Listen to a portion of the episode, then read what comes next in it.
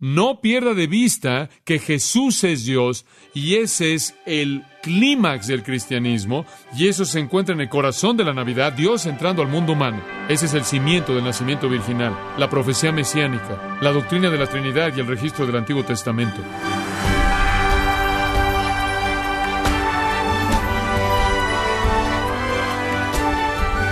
Le damos las gracias por acompañarnos en este su programa, gracias a vosotros con el pastor John MacArthur.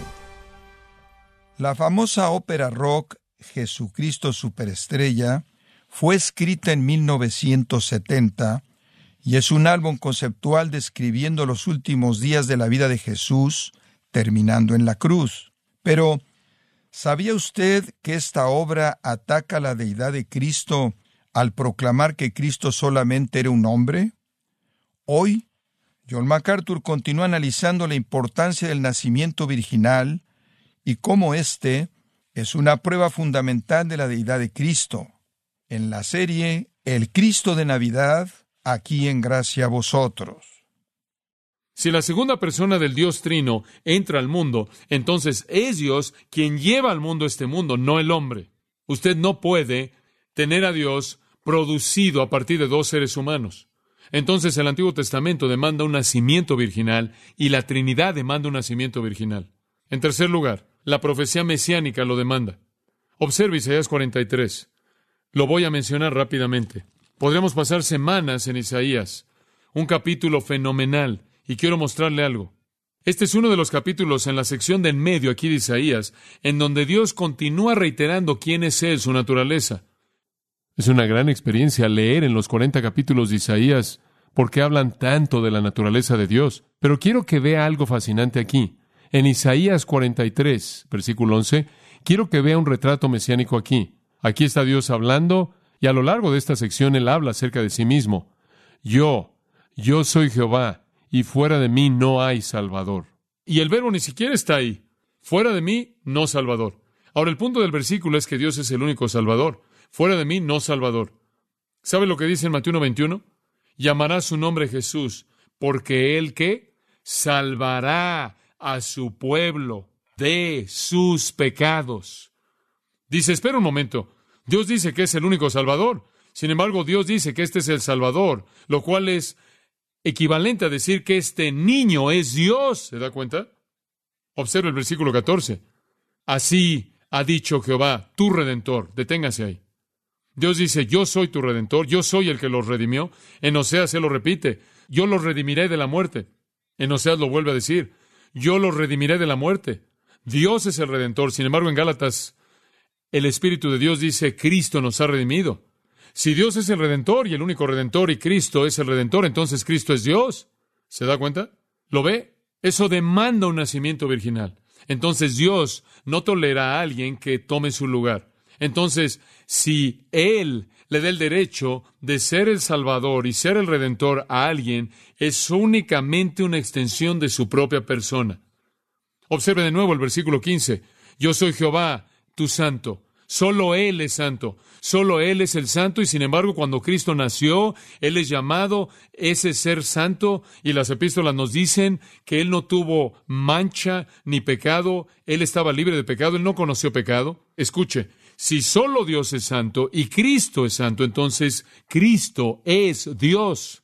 Y si Cristo es Dios, entonces Él nació de Dios, no de José y María o de algún soldado romano. Observe de nuevo el versículo 15, dice, yo soy Jehová, tu santo, el creador de Israel. Dios es el creador, sin embargo en Juan 1.1 dice, en el principio era el verbo, y el verbo era con Dios, y el verbo era Dios. Y todas las cosas por Él fueron hechas, y sin Él nada de lo que ha sido hecho fue hecho. Si Dios es el creador en Isaías y Cristo es el creador en Juan 1, entonces Cristo es Dios y eso demanda un nacimiento virginal. Y además en el versículo 15 él dice, yo soy el creador de Israel, tu rey. Él es el rey, sin embargo en Apocalipsis nos dice que Jesucristo es el rey de reyes y señor de señores. Él es Dios. En Deuteronomio dice, a Jehová tu Dios adorarás y a Él solo servirás. Sin embargo, Dios mismo dice en Hebreos 1.6, y de nuevo, cuando Él trajo al primogénito al mundo, Él dijo, adórenle los ángeles de Dios. Si Deuteronomio dice que solo Dios debe ser adorado y Hebreos 1 dice que adoren a Cristo, entonces Cristo es Dios. En Isaías, una gran declaración. Por mí mismo he jurado. La palabra ha salido de mi boca en justicia y no regresará a mí, dice Dios. Toda rodilla se doblará. Dios dice, toda rodilla se doblará ante mí. Y en Filipenses capítulo 2 dice que Dios lo exaltó hasta lo sumo a Jesucristo y le dio un nombre que es sobre todo nombre, para que en el nombre de Jesús toda rodilla que se doble. Él es Dios.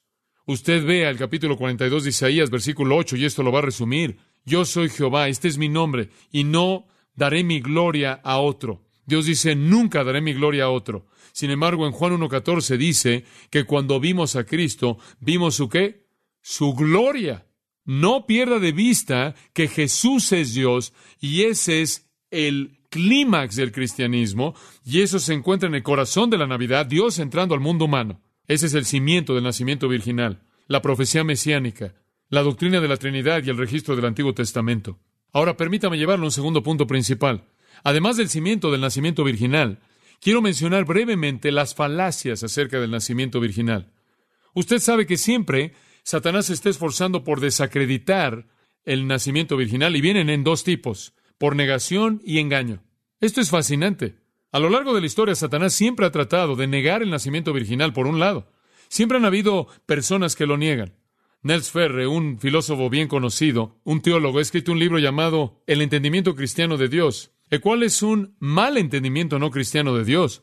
No obstante, en su libro él dice que Jesús no es el hijo natural de José, sino el hijo ilegítimo de un soldado romano que tuvo una relación amorosa con María. Esto es común. La ópera de rock, Jesucristo Superestrella, tiene la canción principal cantada por María Magdalena, diciendo una y otra vez que Él es un hombre, solo un hombre, un hombre, solo un hombre. Él es un hombre, solo un hombre. Ahí es el punto donde siempre el ataque viene, siempre el punto de la deidad y el corolario, el nacimiento virginal. Siempre han dicho, usted sabe, Nazaret estaba ubicada en una carretera principal entre Jerusalén y las ciudades fenicias de Tiro y Sidón, estaba llena de soldados romanos, llena de mercaderes griegos, era notoria por su corrupción, era notoria por su vicio y prostitución, y Natanael mismo inclusive dijo, ¿de Nazaret puede salir algo bueno? A partir de eso, ese tipo de tradición creció, lo que es conocido como la pantera o la tradición pantera, que un soldado llamado Pantera se acostó con María y produjo un hijo. ¿Sabe usted de dónde vino eso inicialmente? En el sexto siglo, y después se repitió en el onceavo siglo en los escritos judíos. Ya para el octavo siglo, el pueblo judío todavía estaba tratando de deshacerse de Jesucristo e inventaron esa tradición. Y a partir de esa nació otra de que había un José Pantera quien estaba casado con María, pero un vecino llamado Joquinín entró cuando María estaba ahí en su periodo mensual y estaba separada de José. Él entró en la noche, ella pensó que era José y entonces se acostó con ella. Esto es, Joquinín se acostó, produjo un niño, ella nunca conoció la diferencia, José sí, se quedó ahí hasta que el bebé nació y después se fue. El propósito de una blasfemia así es hacer de la realeza de Jesús algo que no es válido, que es ilegítimo, es quitarle su naturaleza divina. Ese es siempre el ataque. Hugh Schoenfield, en la trama de la Pascua, la cual es una máscara de su erudición, ha dicho que Jesús es el hijo natural de José y María, y él adopta otro enfoque, pero él dice, él no fue nada más que un conspirador maestro que pensó que podía ser el Mesías y de esta manera deliberadamente trató de cumplir con las profecías mesiánicas. Y el enfoque entero de Schoenfield consiste en quitar la amenaza en contra de la raza judía. En otras palabras, él está tan cargado por el hecho de que fueron culpables de crucificar al Hijo de Dios, que para deshacerse de ese problema, él simplemente elimina el hecho de que Jesús es el Hijo de Dios. Entonces, no importa si lo mataron, él fue un conspirador maestro que estaba tratando de presentar una farsa. Negación. Schoenfield dice, y cito, no hubo nada peculiar en el nacimiento de Jesús. Él no fue Dios encarnado, y ninguna madre virgen le dio a luz. La Iglesia, en su celo antiguo, inventó un mito y se volvió sujeta a su dogma. Fin de la cita. La pregunta es, ¿confía en la Biblia o confía en Hugh Schoenfield? Hay otro hombre escribiendo, un hombre llamado Looper, quien ha escrito muchas cosas críticas en contra del nacimiento virginal, y él dice, el nacimiento virginal es un mito, pero él dice, eso está bien, el nacimiento virginal es un mito en el mejor y más elevado sentido de la palabra. El mejor y más elevado sentido de la palabra? ¿Qué es eso? Esa es una especie de hilagashikatalikta. Esas cosas súper, ustedes saben, ustedes que conocen alemán saben qué estoy diciendo. Schoenfield dice, la historia del nacimiento virginal realmente saca al lector de este mundo de la realidad sobria y lo lleva al mundo del cuento de hadas. Y él acusa a los evangélicos de poner los ojos en el polvo de la fe de los cuentos de hadas. El obispo Robinson dice, es una historia al nivel de un cuento de handicap. Pero él dice, eso está bien porque handicap es verdad. Es verdad en nuestra imaginación y así lo es también el nacimiento virginal. ¿Qué tipo de tontería es esa? El nacimiento virginal en mi imaginación no es nada. Un Cristo sin un nacimiento virginal sería otro hombre y otro hombre va a comenzar otra filosofía, y si eso es verdad, estamos condenados. Entonces Satanás lo niega, pero él es lo suficientemente inteligente como para saber que algunas personas no van a creer eso, y entonces simplemente produce farsas en otros lugares. Y usted sabe, tenemos tantos nacimientos virginales en este mundo que realmente no los podría contar. Las declaraciones son ad infinitum ad nauseam, están por todos lados. Casi toda religión grande en la historia del mundo ha tenido algún tipo de nacimiento virginal que lleva en sí. Y realmente esto es una cortina de humo satánica que aleja a la gente de la realidad de Cristo. Por ejemplo, los griegos solían enseñar que Dionisio, el gran dios griego, el señor de la tierra, le nació a Semil y Semil, como su madre, concibió sin haber visto siquiera a Zeus, quien era el padre. De alguna manera, ella quedó embarazada por un milagro. Le he contado acerca de Semiramis, la esposa de Nimrod, quien dio a luz a Tamuz. Semiramis es la sumo sacerdotisa de todas las sectas del mundo, todos los sistemas religiosos falsos, y ella dio a luz a Tamuz. Y la historia dice que ella no quedó embarazada por su marido Nimrod, sino más bien ella concibió como resultado de un rayo de un haz de sol. Ahora esa leyenda ha sido transmitida a las culturas en Egipto, la leyenda de Semiramis y Tamuz, y se manifiesta como Isis y Osiris, en la India es Esi y Eswira. ¿Sabe usted que se encuentra también la misma secta a la madre en China llamada Qingmu? La Madre Santa y tiene un bebé en sus brazos. Está por todo el mundo. El engaño del nacimiento virginal de Cristo ha existido por siglos. En Fenicia era Astarot y Baal era el niño. En Grecia es Afrodita y Eros. Inclusive en las culturas antiguas sumarias y acadias existe un registro de una ticultierta que supuestamente fue creada en el vientre de su madre por los dioses. Entonces, los sumarios y los acadios y los griegos y los egipcios y los chinos, todo mundo tiene una. El hinduismo dijo que el Vishnu divino, quien es el Dios Padre prominente, tuvo siete reencarnaciones. Él reencarnó como pez, y león, entre otros animales, y finalmente Vishnu se reencarnó a sí mismo en el vientre de Davosi y nació como su hijo, Krishna. Está por todos lados. En la mitología grecorromana, la madre de Perseo lo concibió por Júpiter y Júpiter nunca se acercó, él simplemente dejó caer una lluvia de oro sobre ella. Alejandro el Grande dijo que había nacido virginalmente cuando una serpiente se metió a la cama con su mamá. En el relato pagano del nacimiento de Palas Atena, quien supuestamente salió de la cabeza de Zeus, totalmente crecido y con armadura puesta, es un buen truco. Pero como usted puede ver, todos estos mitos extraños que Satanás ha tratado de inventar son una cortina de humo para que usted no pueda encontrar lo real. Como puede ver, Satanás siempre falsifica, siempre falsifica. Esas son las falacias del nacimiento virginal. Aquellos que lo niegan, aquellos que lo falsifican. Pero amados, los hechos están aquí, están en la Biblia. Y no sé, pero yo estoy convencido de que la Biblia es la palabra de Dios después de años y años y años de estudio, y entre más la estudio, más convencido estoy. El nacimiento virginal está aquí. Vayamos del cimiento y las falacias al hecho del nacimiento virginal. Lucas 1.26. El hecho del nacimiento virginal. Solo quiero que lo vea y después voy a cerrar con el favor del nacimiento virginal. Pero el hecho, escuche. Al sexto mes el ángel Gabriel fue enviado por Dios a una ciudad de Galilea llamada Nazaret, a una virgen desposada. Por cierto, el ser desposado era un periodo de nueve meses más un periodo de tiempo.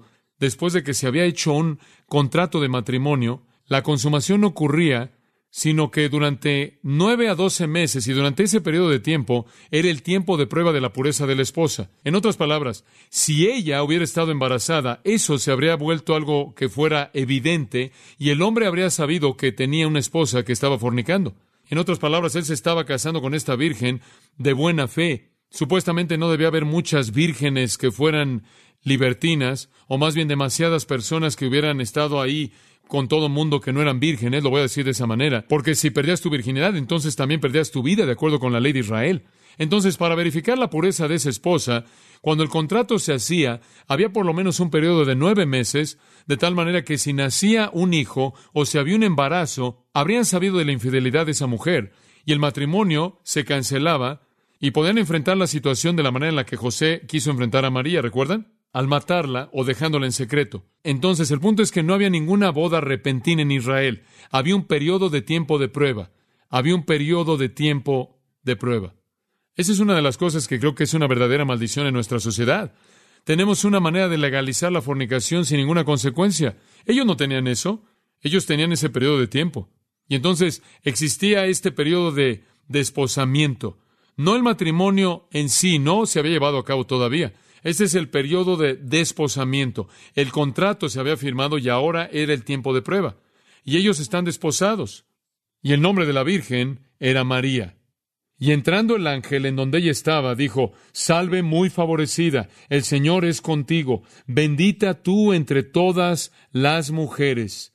Mas ella cuando le vio, se turbó por sus palabras, y pensaba qué salutación sería esta. Ella quedó asustada por esto. Entonces el ángel le dijo, María, no temas, porque has hallado gracia delante de Dios. Y ahora concebirás en tu vientre, y darás a luz un hijo, y llamarás su nombre Jesús. Este será grande y será llamado Hijo del Altísimo, y el Señor Dios le dará el trono de David, su padre. Hombre, ella sabía que él sería el Mesías, y que él sería el Hijo de Dios, y que él sería el Hijo del Hombre. Y reinará sobre la casa de Jacob para siempre, y su reino no tendrá fin. Ahí está Isaías, como lo leí hace un momento. Entonces María dijo al ángel, ¿cómo será esto? Pues no conozco varón. Ella no había tenido relaciones con un hombre. Ella era virgen. Respondiendo el ángel le dijo, El Espíritu Santo vendrá sobre ti, y el poder del Altísimo te cubrirá con su sombra, por lo cual también el santo ser que nacerá será llamado Hijo de Dios. Pueden detenerse ahí. Escuchen, amados, el nacimiento virginal es enseñado aquí y es obvio a partir de varios puntos. Número uno, el tono sobrenatural del pasaje entero. Aquí hay un ángel. Aquí está la actividad de Dios. Aquí está el Espíritu Santo operando. Dios está haciendo algo maravilloso. El hecho de que María era una virgen es mencionado dos veces en este pasaje y eso es claro aquí. Y más adelante José estaba tan impresionado porque él sabía que ella era una virgen, no podía creer que esto había sucedido. Por cierto, añadiré que este niño nunca, en lugar alguno en el registro de todas las escrituras, es llamado el hijo de José. Nunca. Este no es el hijo de José, este es el hijo de Dios. Y en el Magnificat de María, comenzando ahí en el versículo 46, ella no hace nada más que glorificar a Dios. Ella nunca ni siquiera menciona el nombre de José. Él no tuvo parte en absoluto en esto. Y cuando Jesús nació, él también lo sabía. Él sabía que era el Hijo de Dios. Cuando lo encontraron en el templo, y en Lucas capítulo 2, él dijo, yo tengo que estar en los negocios de mi qué, de mi padre. Él sabía quién era su padre. Y José también, como lo indica el pasaje de Mateo, él sabía que este no era su hijo. Los hechos están ahí, amados. Y quizás el hecho más grande es este. Alguien vino un cristiano y dijo, ¿qué esperarías si yo te dijera que un niño ha nacido en esta ciudad sin un padre? ¿Lo creerías? Y el cristiano respondió, sí, si él viviera como Jesús vivió. Para mí esa es la prueba más grande. La prueba más grande del nacimiento virginal de Jesús no es la información que rodea su nacimiento, sino que es la vida que él vivió después, lo que probó que él era Dios. No hay otra explicación para alguien que vivió como él vivió, que enseñó como él enseñó, que sanó como él sanó, que resucitó a los muertos como él resucitó a los muertos, que expulsó fuera demonios como él lo hizo, que murió como Él murió, que resucitó de los muertos como Él, que ascendió como Él ascendió, que todavía está vivo a la diestra del Padre y que Él regresará como Él regresará. No hay otra explicación. Fuera de que este es Dios en carne humana, y amados, si este es Dios en carne humana, entonces Él nació de Dios, no del hombre. Y entonces vemos el cimiento, las falacias y los hechos, y cerraremos con el favor. Dice usted, bueno, ¿qué significa todo esto? ¿Es importante? Sí, es importante. Observe Gálatas 4:4. Podría mostrarle una docena de escrituras, pero por causa de tiempo, lo voy a llevar a una. Gálatas 4:4, escuche. Esta es la aplicación del nacimiento virginal. Dios nos ha hecho un favor invaluable. Dios nos ha beneficiado, Dios nos ha bendecido. Dios ha hecho algo para nuestro beneficio que va más allá de la descripción en el nacimiento virginal. Escuche lo que dice. Pero cuando vino el cumplimiento del tiempo, o escuche, podremos hablar tanto acerca de eso, cuando todo estaba bien, cuando el reloj de Dios llegó a la hora exacta, cuando todas las partes del rompecabezas se unieron, cuando fue el tiempo perfecto en la historia del mundo y la eternidad, cuando vino el cumplimiento del tiempo, Dios envió a su Hijo.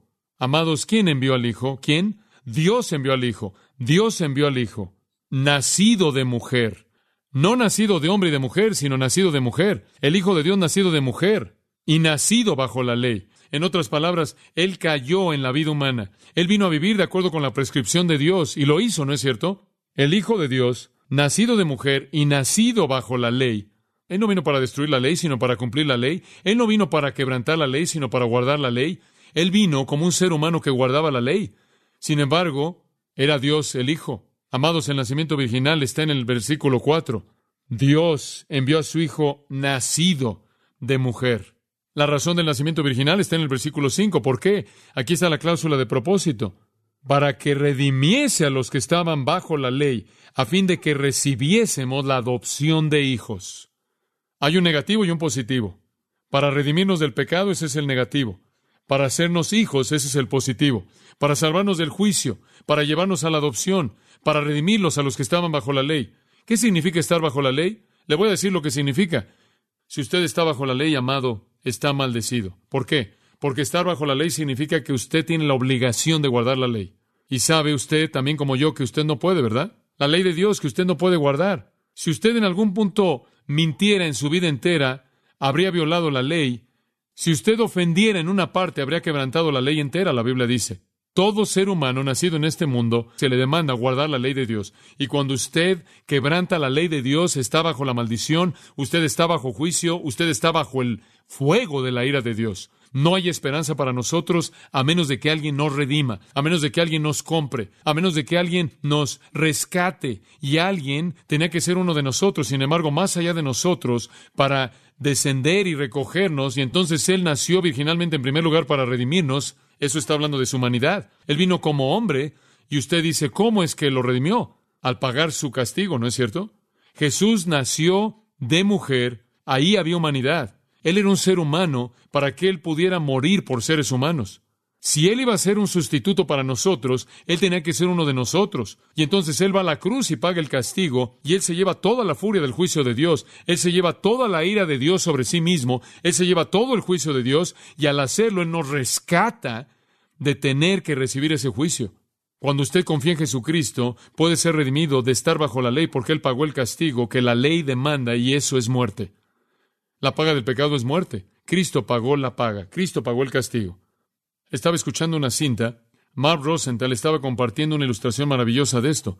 Él dijo que había un grupo de pioneros que vino a Norteamérica, ahí por las praderas, y conforme iban avanzando entre dos montes, en esta área había un incendio que se les acercaba.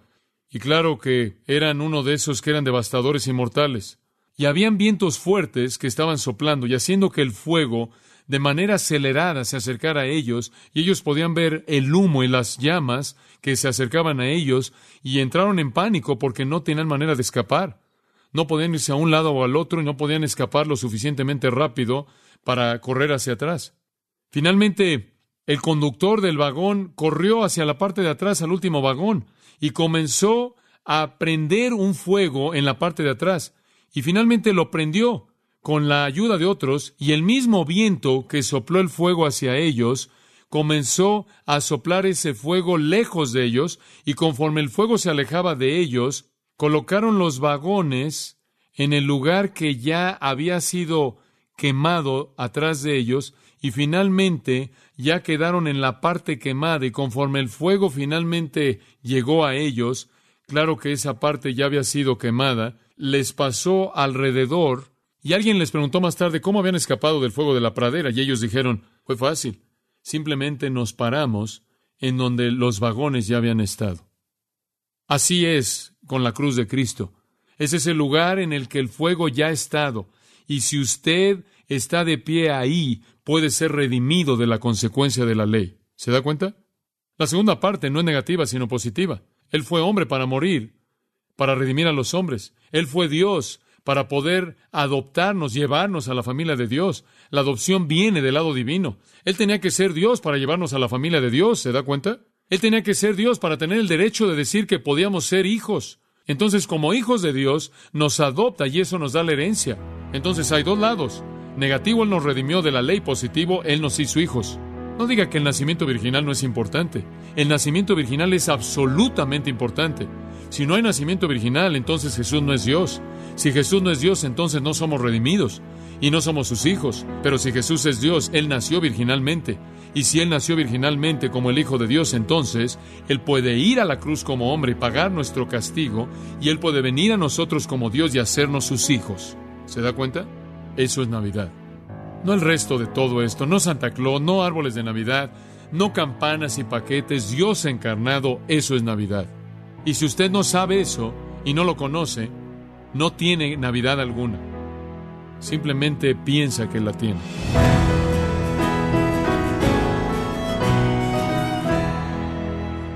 John MacArthur describió algunas fábulas, historias e intentos del mundo secular por atacar la verdad del nacimiento virginal de Cristo.